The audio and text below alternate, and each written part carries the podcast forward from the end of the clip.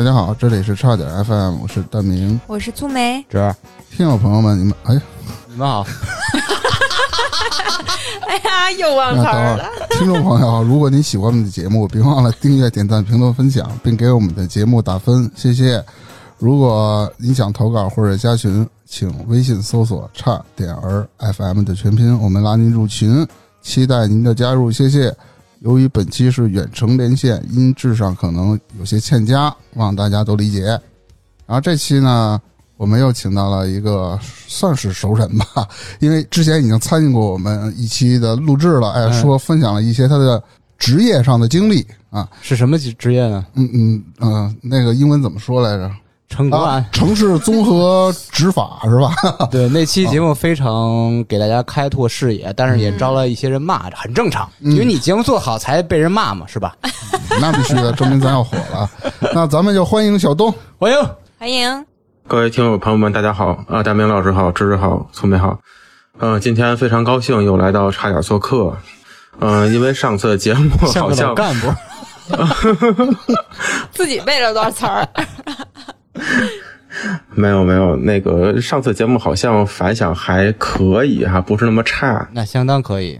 所以今天就跟大家来来来聊一个别的话题吧。可能上次话题稍微敏感一点儿，我就想，呃，聊一个什么话题呢？就是又能开心，对吧？又能很轻松，对吧？大家又能有共鸣，嗯，嗯、这么一个话题就是相亲吧。那我先问你，小东，你捋一下，你从开始相亲到最后成功，中间经历过大概有几百，不是几几份那个相亲经历？呃，反正这三位数吧。三位数？真几百呀？上百不见得几百，不是，那 那怎么说？那是两位数我也觉得挺狠的了。啊，我也就十多次吧，啊差不多。哎呦，赶紧洗耳恭听吧，太厉害了。很正常，因为从大概从二十五、二十五到三十吧，这五年大概就是除了工作，就一直在这个不是在相亲，就是相在相亲的路上。这是你的业余爱好吗？不 是不是，相亲点儿大王，没有，我觉得很正常啊，这这种事很正常。是吗？对，身边人也也都是这样的。啊，就是他这种是相亲是很正常的一种现象，嗯，就是上三位数这事儿有点不太正常。没有，你这个很正常，就是你随便打开你的那个微信的通讯录，你看看大也得大几百人吧，对吧？有的上千也很正常。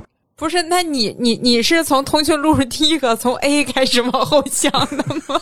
没有没有，是是这样，就是你别拿它当成一种压力，对吧？就是拿它当成一种就认识新朋友的一一种渠道，对吧？社交，对，一种社交嘛，就是你出去那个和朋友一起玩啊，人给你介绍朋友啊，然后你通过任何一种方式啊，都能够认识不同的人嘛，都能够认识新的朋友。那相亲也是一种认识新朋友的方式。嗯，只不过就是这种方式稍微特殊一点儿，就是很可能就是你认识了以后就再也不会再见到了这个人，嗯，这就是一唯一的区别吧。你就拿它当成是一种社交的手段，别抱着太大的心理压力去，那你心理负担就就小很多。因为我记得我刚工作的时候吧，二十二十三四吧，那时候和同事四个人，四个男生。一块儿去办事儿去，然后路过了一个呃正经的一个一个相亲组织，可能是一个什么就是团委组织的下头一个机构，哎，我们就说，哎，咱们去看看去吧。然后这个广告打的挺有意思的，然后就去了。然后到那儿一介绍，你们多大岁数了？我们二十二、二十三。然后说弟弟们，你们太小，走吧。是什么大龄才行是吗？对对，这这最少都得二十八九、三十往上的。嗯，你们还来这儿，还就是很这这种眼神儿吧，就就就觉得我们挺不正常。其实我们就是抱着好奇心嘛。嗯嗯，真正那时候就没有这种想法。真正相亲开始，其实就是二十五岁之后，嗯，慢慢就是人给你介绍，可能因为你在不同的岗位上、不同的职业，然后人给你介绍的人也是不一样的。嗯嗯，比如说我在当年在在综合执法的时候，我们领导给我介绍，哎，那个小东有一个小姑娘挺好的，你你要不要认识一下？我说这是干什么的？这是卖点心的，桂顺斋，就像北京那个稻香村，嗯，这是这种感觉。嗯，嗯嗯，你就说呃支大爷，那给您介绍一稻香村卖点心的。嗯，活活美死。哎呀，活活没死你说点心能免费吃。嗯，回家跟我妈一说，我妈说，嗯、咱家是不缺点心吃，然后嗯没见嘛，就是就就当个乐嘛，这种事情。嗯，后来就是换了一个新的单位，到了一个新的环境里面。那时候岁数也不小了，其实二十五六吧。到了一个新环境里，你人生地不熟啊，谁也不认识。然后我们单位有一个退休返聘的一个大妈，她还是一个外地人，嗯，四川、湖北、湖南交界的那个地方，然后说话带点口音，我还听不太懂。当时刚到一个新环境，你想人生地不熟，然后又想抱着一个很好的积极的心态去面对工作，然后去讨不说讨好领导吧，起码有一个和谐的同事关系。嗯，然后这时候可能大妈就过来，哎呀，这个小伙子条件蛮好，有没有对象啊？就嘘寒问暖一下。我说，嗯，客气啊，没没有没。哎，我给你介绍，我给你介绍，我这个我这里有个女娃子也不错，哎呦，可以，不用老倒口。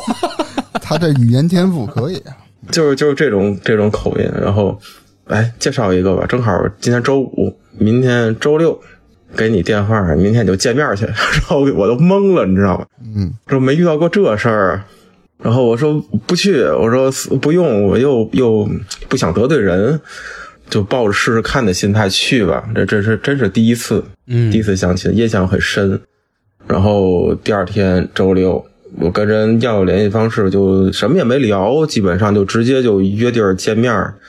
那地儿还挺远，开车也得半个来小时。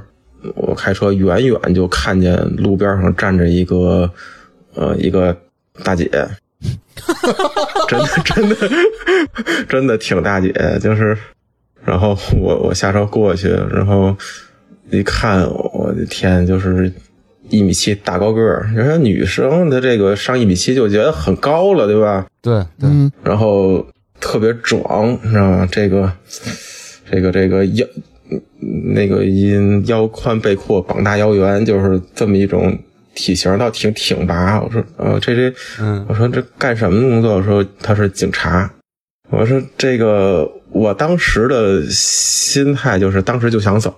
啊，你能理解吗？就是当时就在马路边上，我真是我一看这个大姐这个这个范儿，我真是当时就想走，但是后来想这样不行，这样不礼貌。准是人家吗？呃，是啊，没错啊。我说您是那谁谁谁吗？他说是。嗯，问我，问完想走是吧？当时也也没有经验，您有经验的话得提前聊一聊嘛，要要照片啊什么的，对啊，什么都没有。呃，这是第一次，不是任任何经验都没有。然后当时很尴尬，我就说那咱们找个地方坐一会儿。你这个为什么说话带个弯儿啊？感觉就不是你是期待人小姑娘说不去了，不去了，我还得回家 吃什么等孙子的事儿。啊。人说了是大姐，啊！哎，我说找地儿坐一会儿吧。我说可以可以。然后那个他因为在他们家周围嘛，然后就去了他认识的一个地方，找了一个叫咖啡馆吧，坐那儿正好是下午，下午差不多两两点来钟。哎呀，但是一当时真的没有经验，早有经验的话不会约这个时间点儿。为啥呀？饭点儿吗？两点多不是饭点儿两点多刚吃完饭，对吧？离下午离晚饭还有很长的一段时间。嗯，这个时间段你嗯走也不合适，那就没办法，只能是在那儿生挺，就在那儿硬听，那个聊什么呀？也不知道聊什么。然后我想，刚毕业嘛，都他也刚毕业不久，我毕业也没几年，就聊聊学校的事儿吧。我说您您是哪哪毕业的呀？是学什么专业的呀？一看这大姐就属于那种比较豪放型的，你知道吗？就长得也很豪放，然后这个性格也很豪放，嗓门也很豪放。说我我是那个警校毕业的，啊！哎呦呵，然后他是嗯、呃警犬训练专业，吓我一跳！训警犬的，你知道吗？你这断句，他是警犬，他是警犬成精了，怎么着？我也得回忆回忆，时间确实有点长。嗯，他是那个警犬训练专业的，然后可能是那个在学校射击都拿过冠军，嘿呦，然后跆拳道黑带。哇呃，现在干什么工作？可能是干缉毒工作，哇，我去，但不是一线啊。女孩干缉毒那就太不容易了。对，当时你是不是就撂了？然后我都说，直接自首了。现在不在一线了，是吧？现在坐办公室了。嗯，天天就是录入那些吸毒人员的信息，就社会上所有的吸毒人员，就是社区矫正那些人员，在他那都是有案底的，对吧？天天都会有一些信息，他得管理啊、录入什么这些事情，然后给我讲在那个云南那个实习缉毒的经历，给我讲训练怎么训练警犬。然后说在学校的时候养了多少条狗，到最后可能感情比较好的还带回来一只，嗯听得我就就无言以对，你知道吗？因为完全不是一个世界。嗯那明白。然后感觉这要是在一块过日子，真是一言不合直接就一大背胯就能给你周那儿。嗯，我想这这个随时有人身危险啊，我觉得这个心惊胆战啊，我这这个不行。他跟你聊这个，你跟他聊的啥呀？你说你就你大学生活呀，你你这不算啥。当时我当城管，那帮水果摊的摊主，你吃过整盘的他们什么？但当时人家只要一打开话匣子，你就根本就插不上话。对，插不上嘴。对，真是到了人家的那个，他已经投入了，嗯，就是他已经进入了他的那个、那个、那个环境当中去了，听得我很无语，我就捧哏呗，就嗯啊这事别挨骂了，就完了呗。然后聊了得一个来小时，我一看都快四点了，我想赶紧找个理由，是回家还还得吃饭呢，对不对？那晚上家里有点事儿，那那个就告辞了。嗯，然后周一上班儿，然后那大娘过来问我怎怎么样啊？这这这个这行吗？我说这这真不行，这个这真不合适，那你啥理由？这没有没这没有什么理由，我就性格不合呗，这叫理由行吗？见一面就性格不合。俩人生活的是完全两个世界里的人啊。嗯，对呀、然后大娘挺就就坚持不懈啊，没事儿没事儿，我这还有。后来才知道，他不是说他可能对方他没见过，你知道吗？他可能见过一个人，见过你，或者见过对方，也可能两个人都没见过。他有两个本儿，嗯，两个很厚的本儿，上头一个写着男，一个写着女。哇就按名字捋是吗？我靠，对，一个根据上面条件，他给你他给你配对儿，他给你提供联系方式，然后没事儿没事儿，他就他就要去翻本儿。这不职业红娘吗？不是这个返聘是有道理，他精力太旺盛了。不是他他收钱吗？不收啊，人家好着当然不收了啊，对吧？是好这个，真行，原来人家是以量取胜的。自己有数据库，嗯，后来我就觉得这个不太靠谱，这真的不，他两个人都没见过呀，对吧？可能会只见过一个人，他只是单纯的看你们的，觉得条件啊什么的，这这些这些外在的物质的东西，嗯，嗯，他没有这个主观的意识，我觉得这个确实成功率真是很低的。嗯，你就当认识一个朋友吧，当时确实真的没有经验，对吧？有经验的话，嗯，你得提前是不是加微信聊一下，对，看发发照片儿，对对吧？那个。嗯，倒倒霉上瓜摊儿，闪避看相片儿嘛，对吧？先先看看相片儿，应该先线上先聊一聊，交换照片啊，聊聊自己爱好、工作生活，看有没有共同语言，决定好了再线下见面嘛。对对对，你这是这是说说这是这是正常套路。当时没有经验，就是完全可能就有个电话，第二天就见了，中间什么完全没有过程的，就是硬着陆啊，嗯，真的是尴尬到死。就后来这种第一次的经历，非常的让我非常不适应。嗯，但是后来也就习惯了，经验都是在一次次失败中总结出来的。你这真是经验丰富的，对三位都是，不是，哎，那把大妈那个本儿借过来，腾一抄一遍，然后自己挨个儿加微信去，关键它上面没相片儿啊。自己挨个儿加微信，挨个儿问有空吗？发个照片我看看。群发是吧？有的是人家并不是人本人，你明白吗？就是也许人本人还没有这个意愿呢，但是人家嗯爹妈可能就把信息给给发出去了，啊也有这种情况，很正常啊，对吧？就是皇上不急太监急嘛。嗯但是后来我就觉得这个其实还得是有一种感觉，不能光看一些外在的东西。嗯，光看外在的东西是我觉得，嗯，日子过不到一块儿去都是没有意义的。嗯比如说，我也见过，比如说条件比较稍微好一点的，嗯，就有一次，比如说我们当时我们领导，我们当领导是女的嘛，他跟我说介给你介绍一个，那个我这儿认识一个呃姑那个小姑娘，挺好的。我说您怎么认识的？嗨，我跟他爸特熟。嗯，我说哦，我一听这个我就明白了啊，就是我们领导跟这个小姑娘她爸很熟，一块儿共过事儿吧。嗯然后哎，你你见他他们家这个很有实力，他爸可能是白手起家，艰苦创业，然后攒下一份家业来。嗯，通过这件事儿就可以证明小东是一个绝帅的男孩儿，因为只有这种绝帅男孩儿才会被人介绍这种什么这个千金那种家庭。没没没没，因为我有经验啊，我有经验，你有什么经验？知大有个经历是吧？顺便把自个儿夸了。然后你介绍这个这个姑娘，姑娘还上学呢，你想想大四吧，嗯，然后就说嗯那个你见见吧，然后我就很纠结，你知道吗？这个你还是他还没工作对吧？将来是个什么什么方向啊？嗯，老说这个你不用担心，就是他没工作，他爸也能养他。那你心里踏实了，啊开始化妆了就。但是我就我就跟他说，这个你是你没你你你不工作的话，你父亲可以养你，对吧？但是你结婚以后，你你父亲不可能养你一辈子，对吧？你还得是两个人一块奋斗。嗯，两人一块儿养嘛。你你说你放心吧，东哥，多你一个钱够养六家子。然后当时因为毕竟是领导介绍的嘛，然后也是抹不开见，那就见一见吧。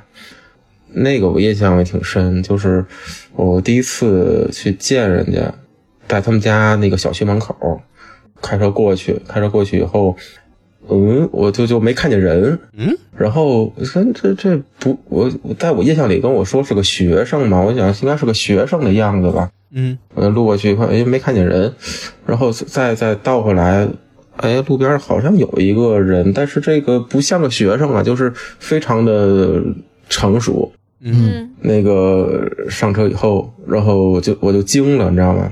因为他们这这回有经验了，这回可能提前就是呃发过照片，说过几句话，然后但是和照片上完全不一样，就是 就是能看见脸上的粉已经把它五官基本上完全遮住了，你知道吧？就是感觉一说话脸上就往下掉渣儿这种感觉。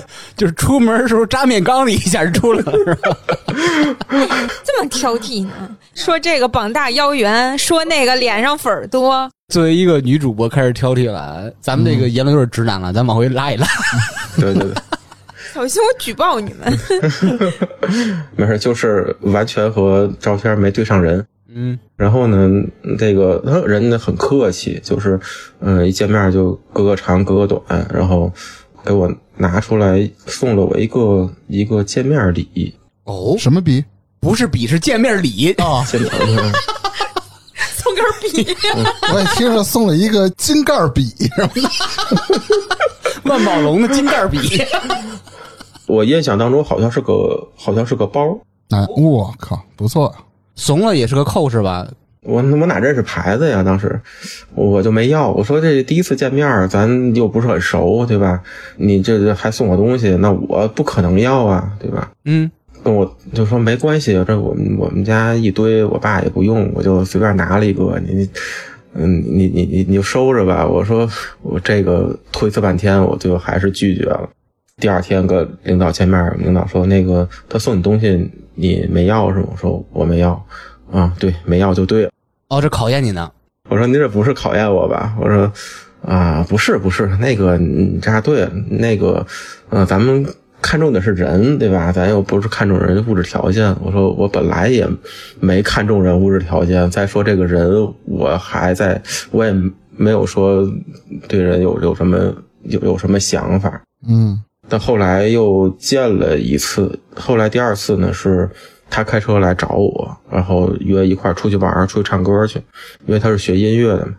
嗯，他开他开了一辆嗯挺挺破的车，带着我，然后就找了一家就是他比较熟的一个一个 KTV，嗯但是在一个商场的一个地下，呃，停车的时候，然后他开的也挺快，挺熟。你想一个学生嘛，那大三大四，他就天天开车转。我说你你这技术不错呀。说嗨，别提了，经常经常出事故。我说啊，我这嗯、那个嗯、没事儿，这个都是小事儿，放心做就行了。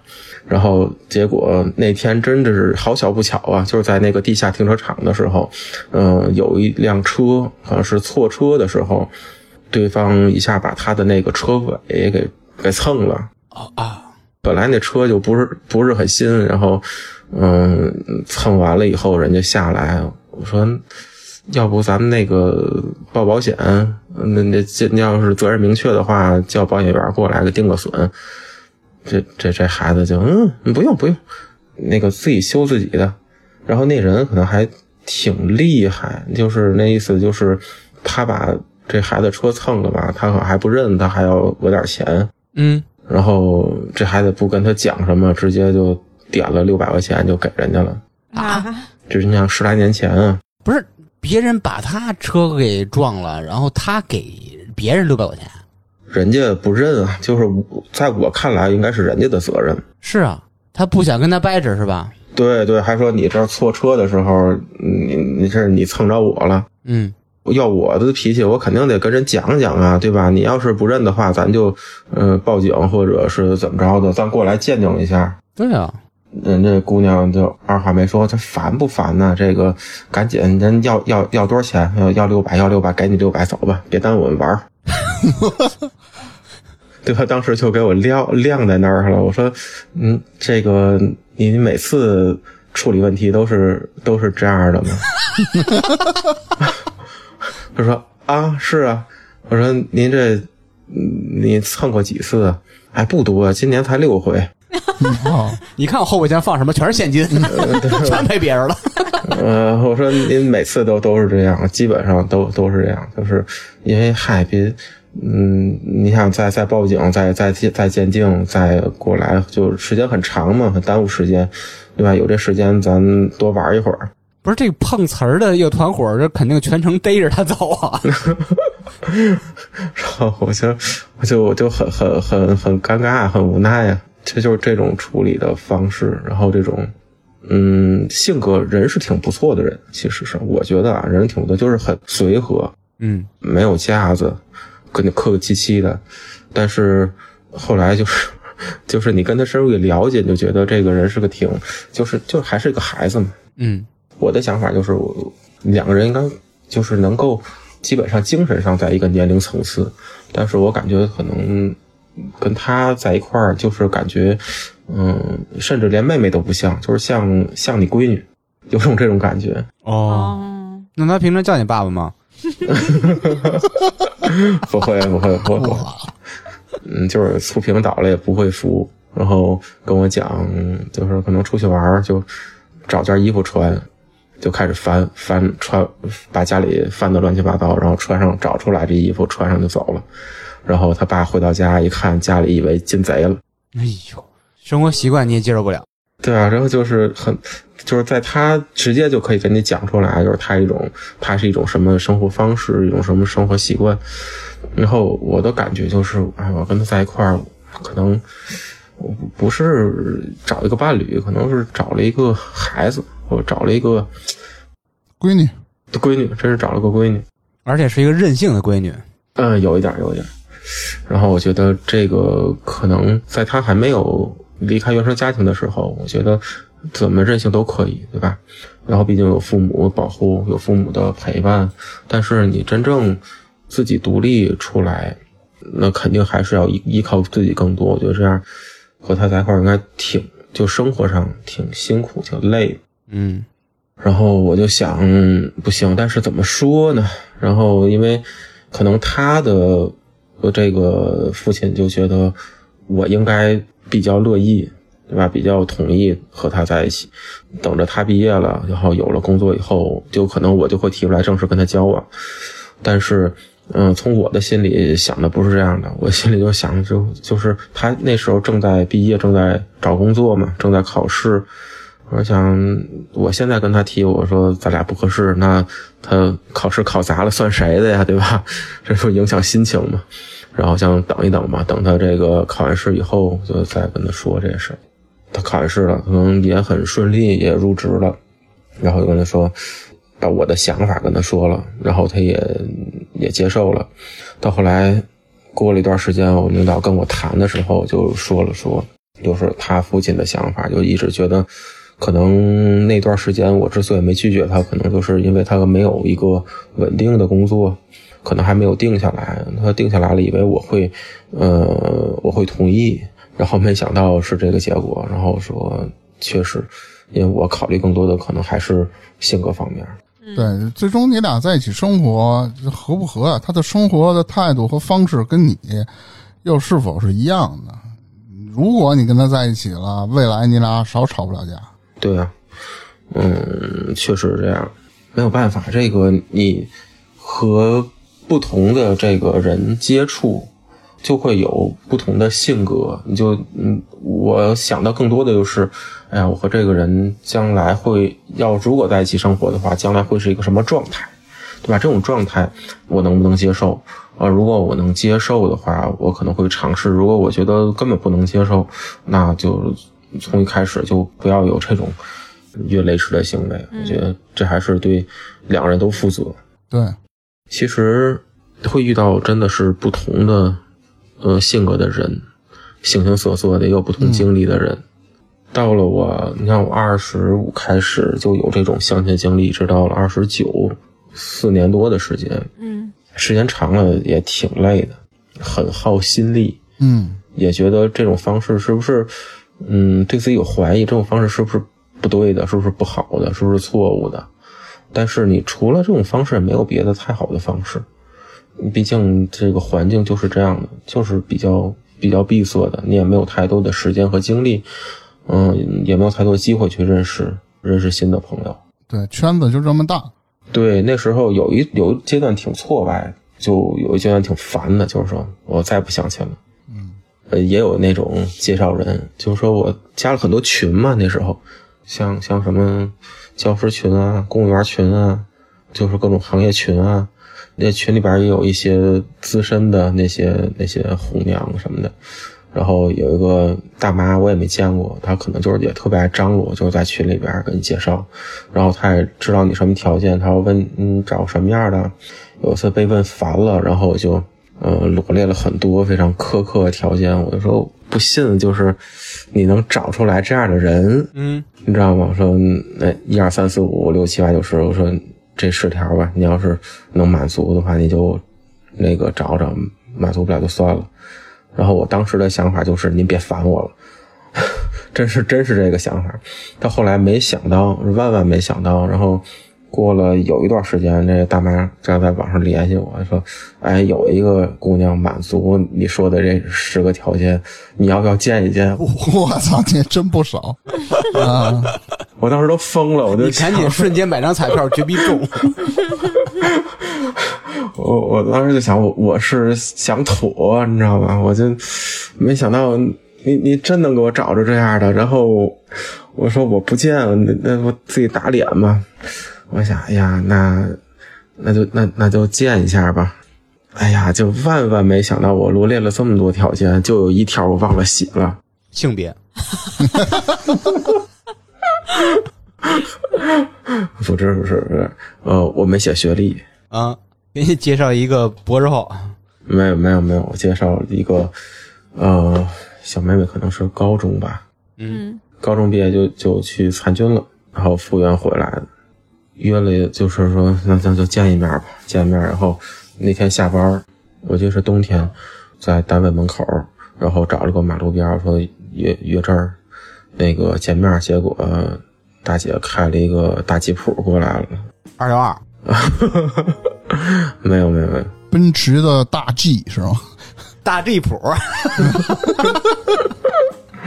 真的啊？不是是是那个 Jeep，啊就是普通的北京 Jeep。嗯嗯嗯，对对对对，指南者吧，嗯，然后就就就那那那就见一面吧，然后我就上车了，然后去找了个火锅，跟她聊一聊。这个小姑娘，我觉得挺有意思的。为什么我讲讲这段呢？我就觉得这个见的人挺多，但是，这种人还是真的比较少见。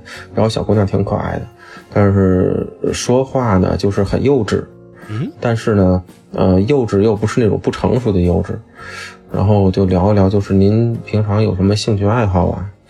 对，他是那个在电力部门工作，啊，哦，当时叫就是抢抢修电网的吧，这种啊，就是电网工人吧。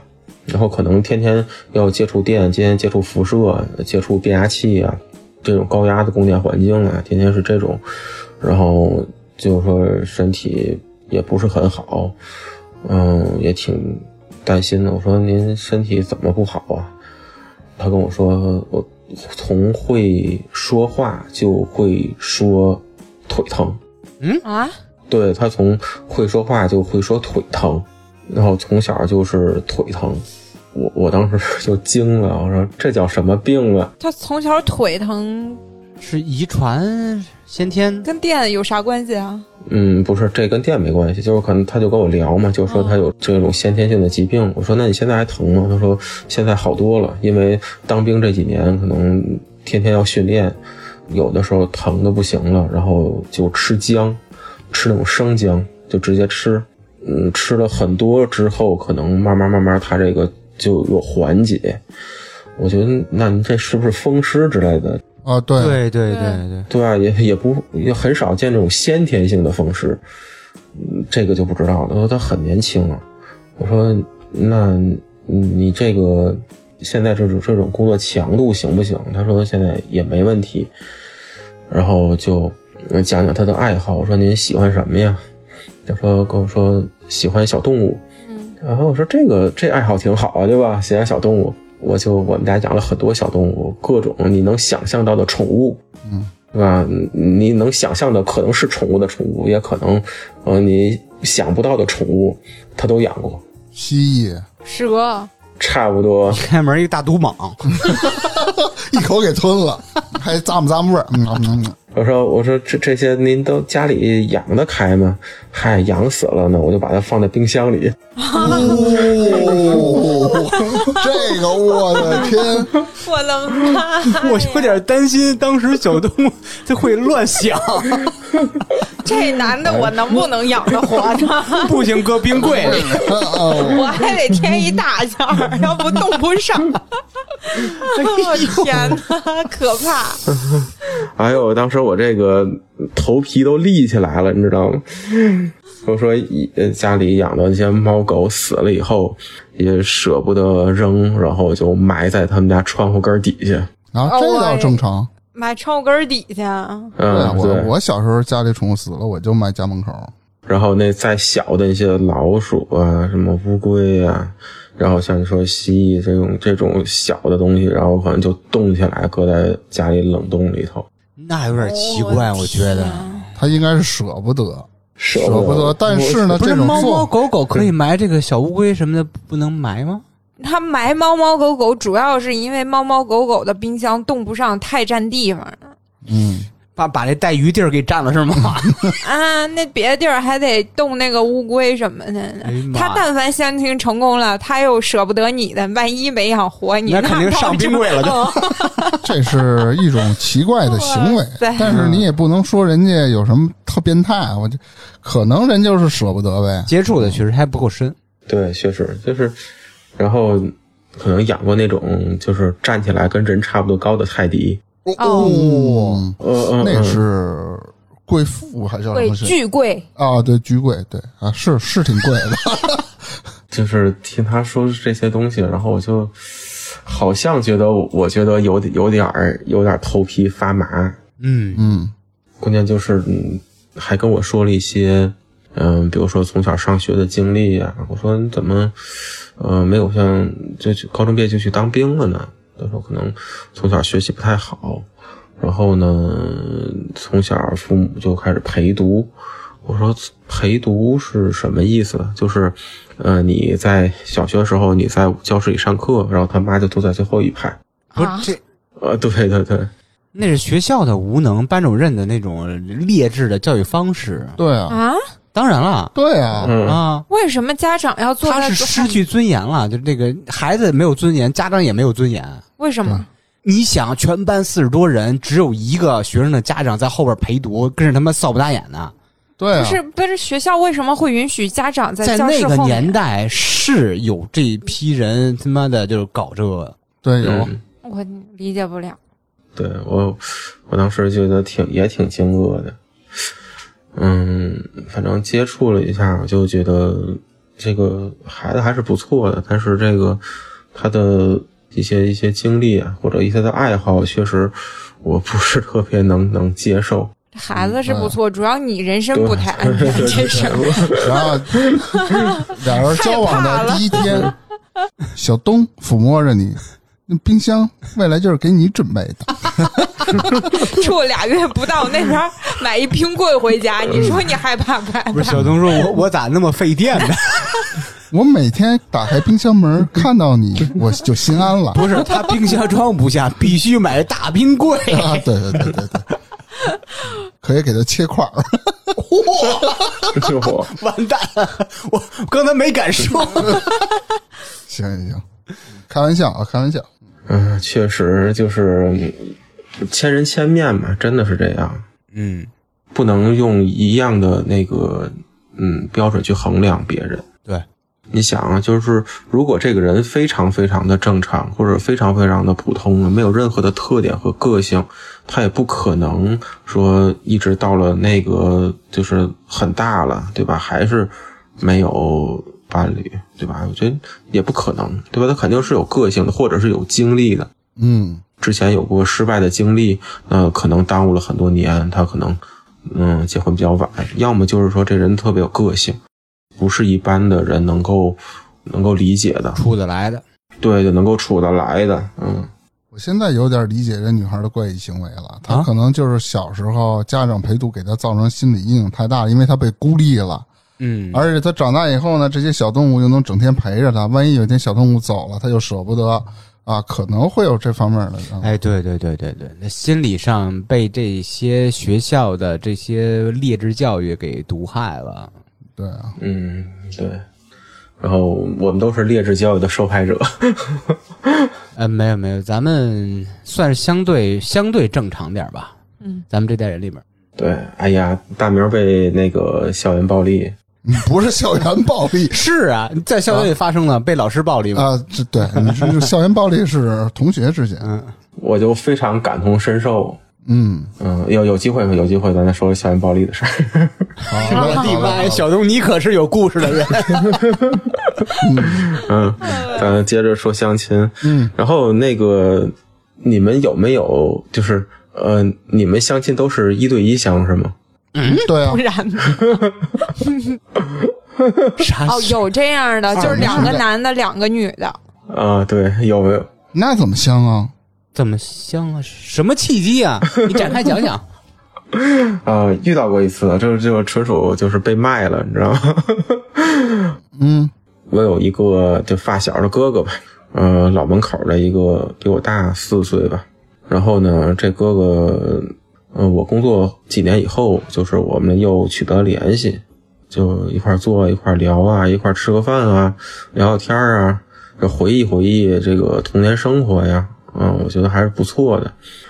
这个跟我说，他那个大学毕业以后，然后工作，后来结婚了，结婚以后又离婚了，现在离婚以后就可能又没有找到合适的，嗯嗯我们就说那没，我就想安慰一下他嘛。就是当时我也没有对象，然后就说我就想安慰一下，没没事儿呢，咱就一块儿出来玩一玩，对吧？聊聊天儿，是吧？排解排解。然后他说，虽然我离婚了，对吧？但是我身边不乏女性朋友，然后他也是一直在那个相亲的路上。嗯我说那那行啊，那那个有机会咱们可以一起啊交流交流啊。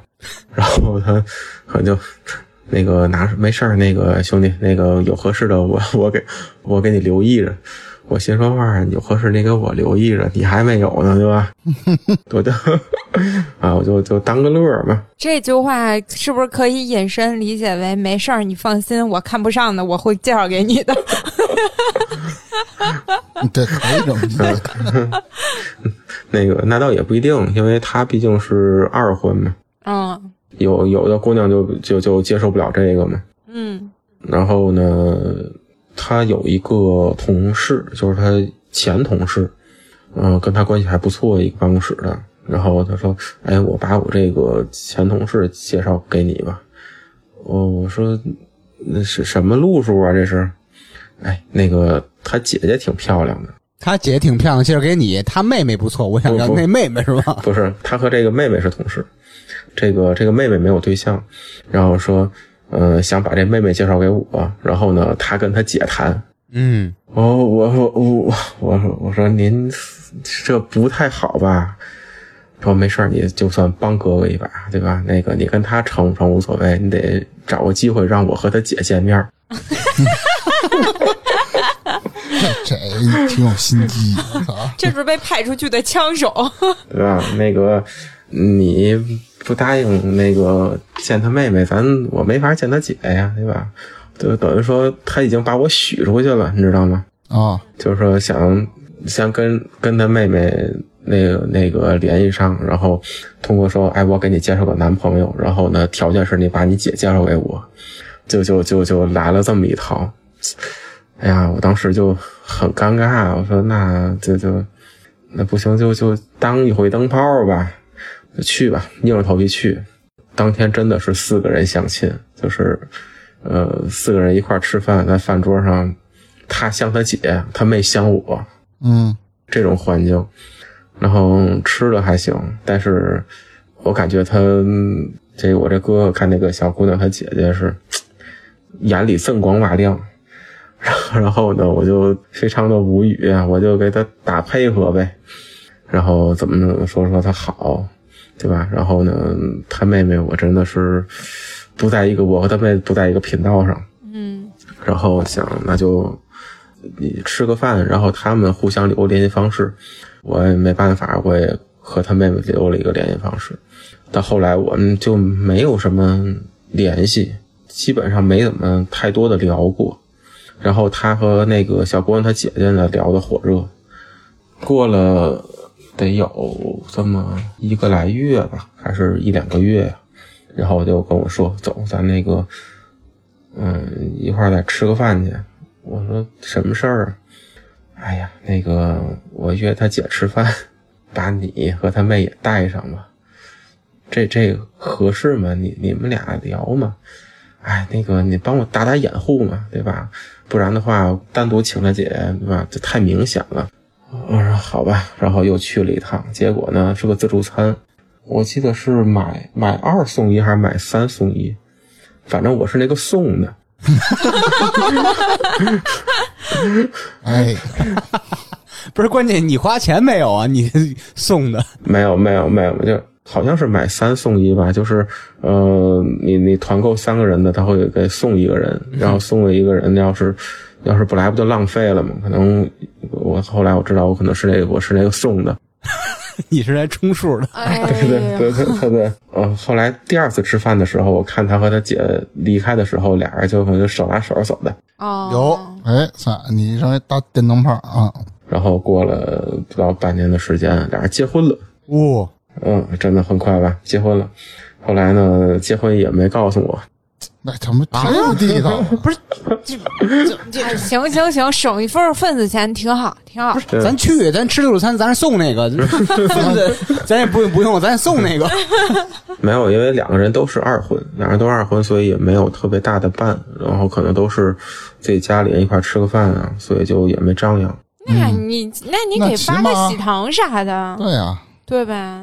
我通过那个他妹妹的朋友圈知道这个，嗨，他们结婚了，结婚了，我说那就祝福他们吧，那个好好过呗，两个人。嗯，那你跟他妹呢？啊，没有没有没有，就后来就没有联系了。他妹又找了新的对象，他妹没跟你表白什么的？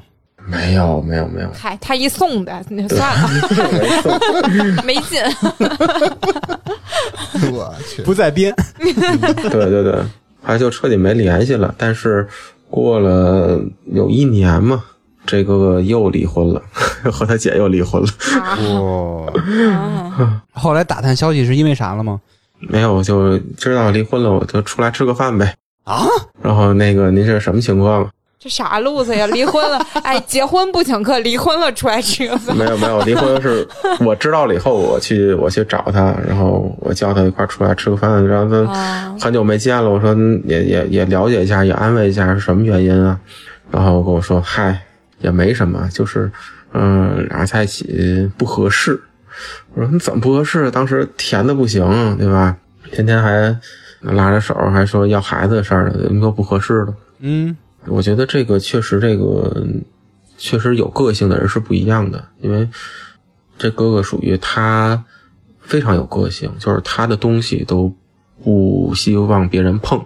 啊，两个人这样这样在家的时候，他可能嗯、呃自己的房间或自己的衣服、自己的东西，然后可能全都是自己摆放的很整齐，然后嗯、呃对方都不碰他的东西。强迫症嘛，就是对，可能有两个人有矛盾的时候，嗯，他的习惯呢，可能就是来解决问题呗，来聊。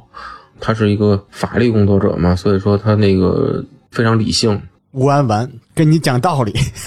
对，跟你讲道理。然后呢，对方呢，就可能跟你讲感情，或者说是不跟你讲道理，对吧？然后呢，嗯有事儿他会怎么样的？他会给娘家打电话，然后呃，娘家来人，嗯，嗯，来一个倍儿大的，那那你没办法，对吧？人家，呃，岳父岳母来了，你不能再，就是你你有理也没理了，你不能跟人急，不能跟人吵的，是不是啊？对吧？一有矛盾，人家就找家长，哎呦，然后这哥就不适应，了？那意思，咱俩有矛盾，咱俩解决咱俩的，你骂人干什么呀？对吧？你要说谁辈儿大谁有理，我奶奶还活着呢，对吧？我奶奶九十多，对吧？把我奶奶叫老，家接过来，咱聊聊。对吧？嗯后来就是可能就是个性太强了，然后这两人最后还是没在一起，还是分开了。嗯，呃，其实也算是各有各的有一点问题吧，是吧？嗯，对，确实就是，嗯，后来我就想开了，就是说人可以有个性，但是在生活当中，尤其是两个人相处的过程当中，都是在磨合，对吧？不可能是两个人都棱角分明的，那那扎的肯定是鲜血淋漓。看俩人合不合适吧，就是互相能不能忍。对，就是忍、磨合、接受、去适应对方。对，就是如果对方，嗯，能够让你心甘情愿的愿意为他去改变自己，愿意为他去把棱角磨下去，我觉得那就可以，那就是值得的。没错，没错，那那就是因为因因为喜欢嘛，因为爱嘛，因为耐啊。对啊？所以嗯那这那就是心甘情愿的事儿，对吧？否则的话，你你两人在一起生活还是这样棱角鲜明的，那肯定长时间不是事儿。我跟你说啊，就像你刚才这番话，只有经历过很多这种情感生活，甚至波折人才会大悟，才会理解。就嗯其实听咱们节目的有很多是十几二十的比较年轻的朋友们，嗯，嗯他们不觉得，因为他们觉得爱要轰轰烈烈，要要凸显自己的个性。其实真正到这份儿上，才会明白这个磨合和忍忍隐忍的重要性。嗯，没错，没错，就是你在二十多岁的时候，嗯，很多觉得很重要的事情，就是觉得很多你接受不了的事情，嗯，到了一过了三十，就突然有一个时间点，过了那个时间点，我就突然就觉得这以前这些东西好像都不太重要了，就是以前接受不了的东西，一下就都能接受了。嗯，以前看不下去的，或者是怎么样的，一下都能看下去了，就很神奇。不知道是因为年龄啊，还是说积累，嗯，突然之间就是这个下限就无尽的在降低。我觉得随着年龄增长，会越来越不好听的，画着引号的没有下限吧。其实嗯好听的方式就是越能接受对方，甚至整个他们家庭家族的缺点了，这是一个感觉是成长的一个标志吧。嗯，是没错，嗯，但是真的也是分人，就是你要一定要遇到一个对的人，一定要遇到一个就是你值得去为他改变或者付出的人，没错，对吧？比如说我也遇到过就是不太值得的人，之前嗯有过就是同事介绍的一个，嗯、当时是实习生吧，他说那个。哎，那个小东，呃，你还没对象哈，我给你介绍一个在我们这实习的，那小姑娘挺不错的，然后你去跟她，呃，认识一下。然后当时我说行吧，当时也没有女朋友，当时说可以，就认识一下。这个姑娘给我印象挺深的，呃，我第一次见着她就是从我身边过去，好像是当时是一个，嗯，是一个会议吧，当时开一个什么会我忘了，嗯，然后那个同事跟我说，哎，就是他，就是他。我介绍你们认识，你可以跟他聊聊。然后这个姑娘从我身边过去，然后就带过去一股风，就是移动的香水瓶，你知道吗？嗯，就是感觉就是把这个嗯不知道多少瓶香水，然后都都洒在身上，然后就这种人带过去一股香风，然后这个我就觉得脑仁儿嘣嘣的疼。啊，就是他撒的过量了是吧？啊，对，也也，然后这个我看这人就是很很很娇小，嗯，说话也比较柔柔弱弱的。后来就是我见过一次，第一次见面吧，然后说那个咱们去去去那个简单坐坐聊一聊，他也同意了。然后我们出来找了个图书馆，嗯，一开始没去图书馆，一开始去喝了点东西，嗯，就聊聊他的经历。嗯，他是一个研究生，嗯当时还没有毕业，他就在想，嗯，在到处去实习嘛，到处打工，嗯，因为他可能家庭条件不是特别好，从上学就一直在打工，勤工俭学，只要有实习的经历也从来不落下，然后就到处去实习，因为实习能够认识很多人嘛，在这个单位实习可能就认识我了。我就感觉他说话，他和我聊天，他可能心不太是那种心不在焉的，眼神有点飘的，一看就是那种心事重重的那种人。嗯，我当时也很也很也很很费解吧，也很纳闷，不知道他是一个什么感情状况。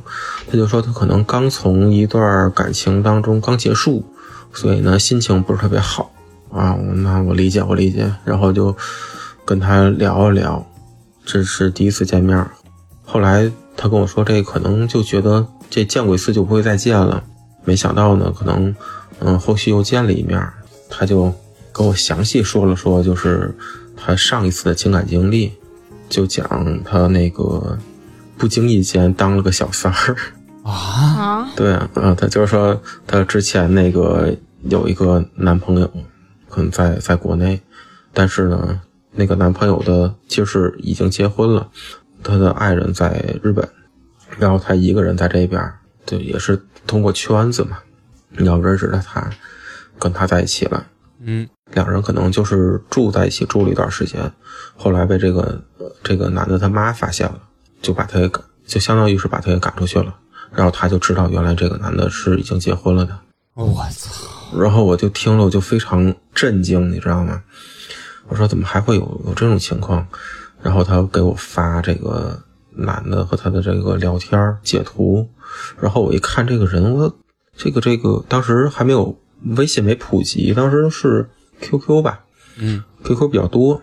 我一看这个 QQ 号这个头像这个名字怎么眼熟呢？哟，我 有故事，然后，然后我就发现啊这个男的是我们另一个群里边的一个一个人，哦，还是个体制内的人，然后他在群里边可能就是一个很很聊骚型的选手。嗯然后我通过群里其他的朋友问了问，这这这这这个人怎么样啊？是，嗯，他不仅跟这个女孩好，同时他在群里也跟别的女生勾勾搭搭。嗯哎呦我操！群里也有那个也有也线下见过的，我在群里也有一个其他的异性朋友，然后就问那个异性朋友，就是这个人就是你们见过面吗？他说，呃，这个人挺讨厌的，然后经常约我，然后有一次好像是约了见过一面，然后可能也也毛手毛脚的这么一个人，哎呦，这渣男！对，就就是就是那么个状况吧，就是被人扎了一次。嗯然后我就挺同情他，这个没办法，你遇到这种情况的怎么办呢？对吧？后来就想办法给他，嗯，聊聊天儿，给他排解一下，嗯，但是在跟他聊的过程当中，嗯，我也发现这个小姑娘也不简单，啊，嗯，嗯，真的不简单，她交往过很多人，嗯，哦而且不仅是一个接一个的交往，可能还有同时交往。她呀，那小姑娘，对对对对对对，就是他，他跟你见面的时候，他肯定还会见别人的，他并不是说在这一阶段，你看，你如果一个是有良知的一个相亲者是这样的，就是我 有良知的相亲者，感觉感觉是一个社会职位。就是我我在相亲的时候，就是同一个时间阶段，我不会同时和很多人去聊，啊，我也不会和同同时很多人见，对，我会一个一个的见。如果我和你聊和你见的时候，我见完了以后觉得不行，我会跟你说咱俩不合适，然后呢，我再咱们再开始，呃，再有别人介绍的话，再再去见下一个，对吧？是这样的。嗯但是他可能会同时和呃两三个，对吧？三四个人，嗯、同时见，同时聊，哦，有点海。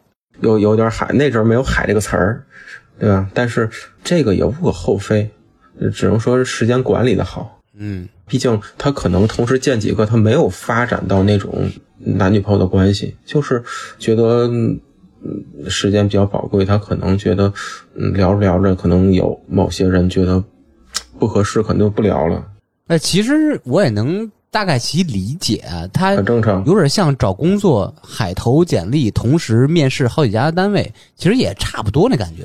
对对对，前提是建立在什么呀？你没跟某一个人说确定关系，那才行。对没错，没错，是这样的。后来，呃，我就发现他在跟你聊他的感情经历的时候，他毫不避讳，呃，聊他曾经的感情经历，这个是让人挺难受的一点。难受。对呀、就咱俩见面，我老跟你说我前男友，哦，那就这么个意思。不不不不不是，这个不是不是这种，像大明说的还是简单了。我靠，我去，是简单了，就是说他不会说一直说我前男友怎么样怎么样，不是。然后，嗯，比如说跟你聊的时候，我说嗯那个您之前谈过多少个呀？然后他可以掰着手指头跟你数，张三李四王五赵六，然后王二麻子，然后可能一只手从一数到十，然后再从十数到就开始脱鞋是吧？对，然后可能一下不打奔儿给你说出二三十个名字了，嗯，那他图啥呀？很难理解。然后我就蒙叉了。我觉得有点滥情吧。对我说，我我说你怎么会会有这种这么丰富的经历？后来我他跟我说了说他的初恋，我可能就了解了，就是他可能跟他初恋好的时候，他初恋劈腿了，嗯。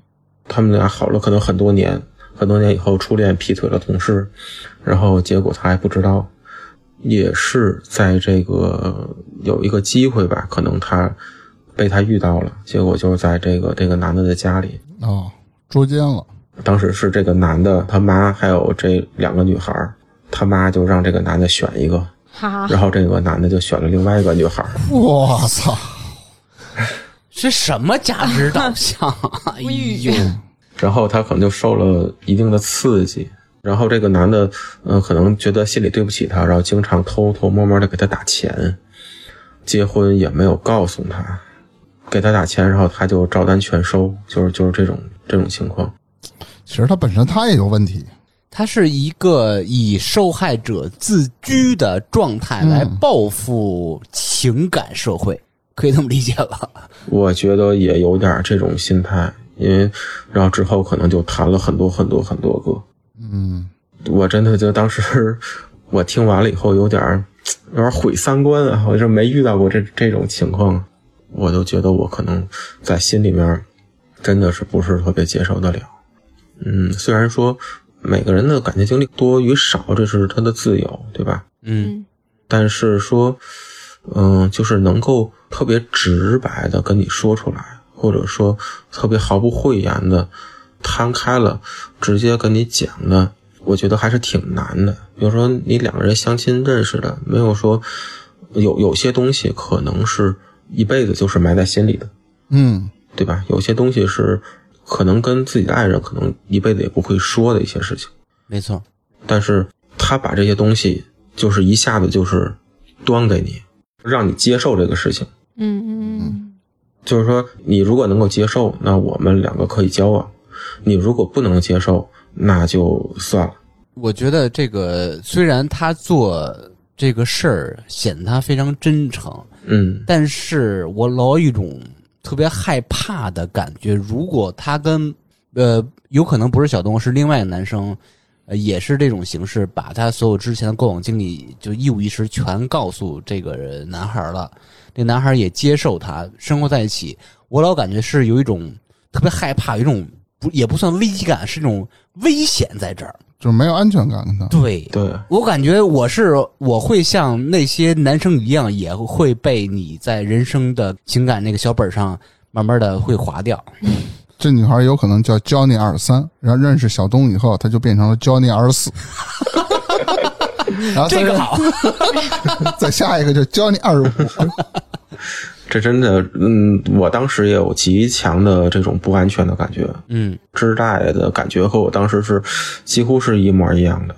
我嗯心里很毛，就是我觉得，即便是有这种事儿，如果是一个，如果是换做我是他，我可能谁都不会说，嗯，我可能会会隐瞒这些事情。我觉得对于对方来说可能更好。没错儿，他这种就是强行说给你，让你接受，就是说，如果以后真的被你发现了一些蛛丝马迹，那我之前都跟你说过了呀，对吧？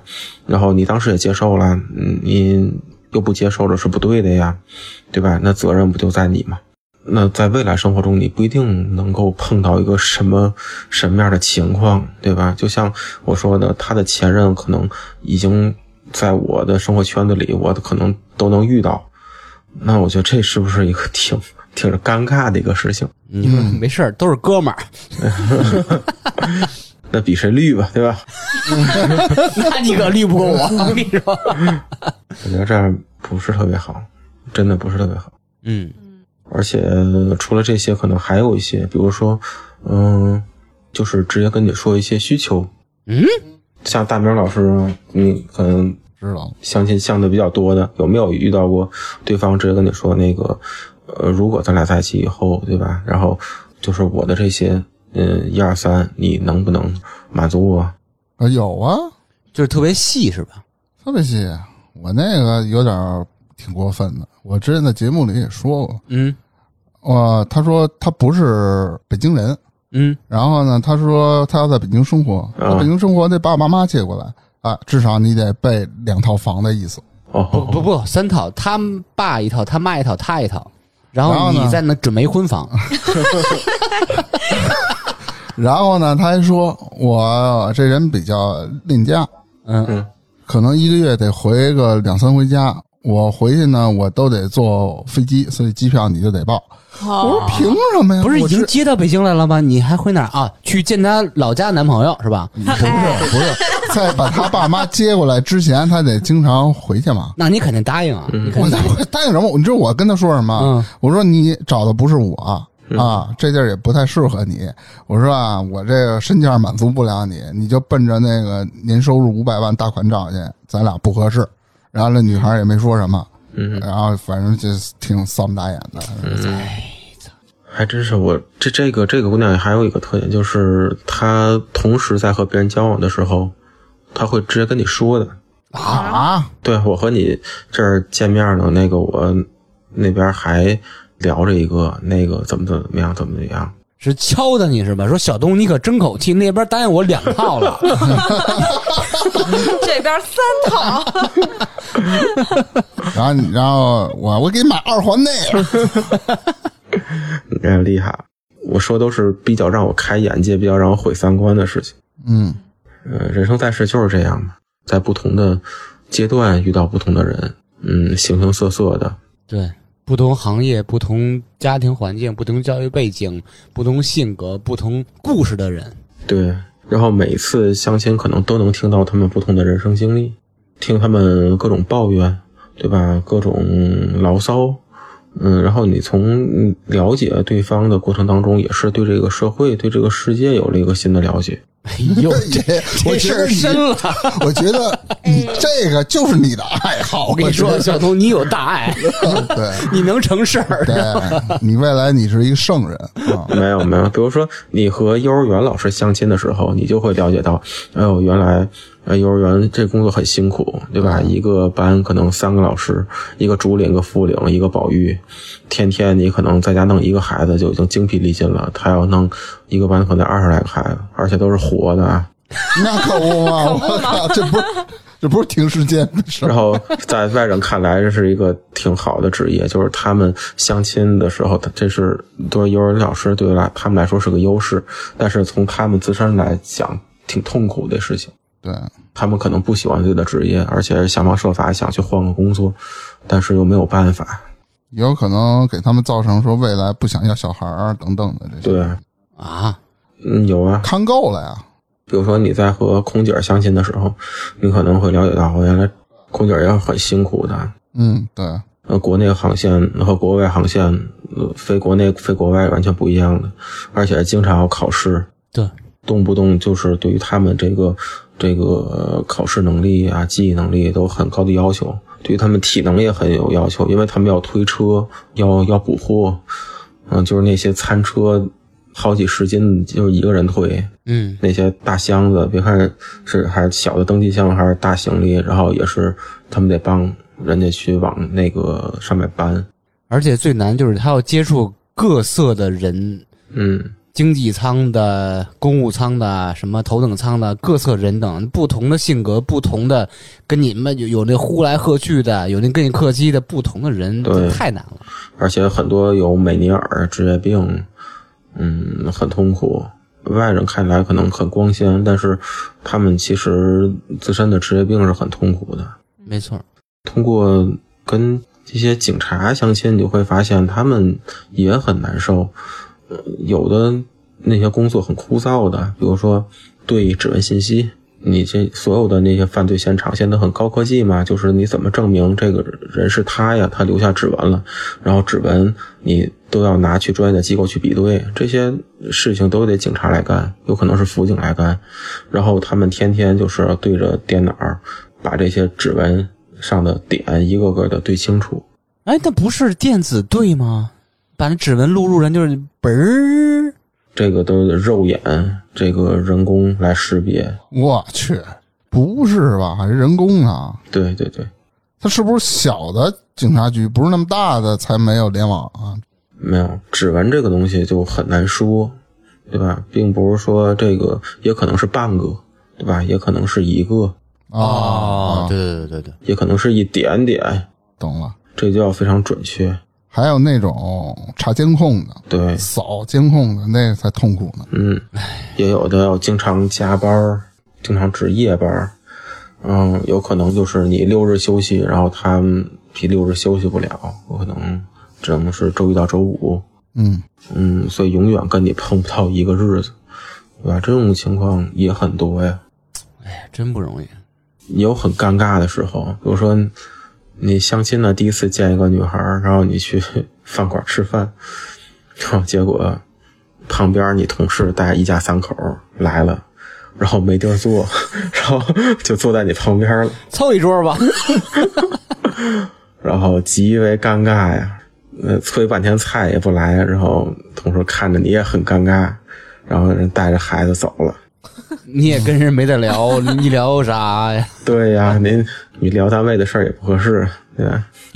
对呀，你看今天小东给我们聊了他这个哎三位数的相亲的经历啊，虽然故事没有三位数啊，精选是精选的，啊对精选出来的一些他记忆比较深刻的，不然得从一号开始，要到一真的百多号。我特别相信他这种三位数，因为他他也说了嘛，他见过很多不同职业。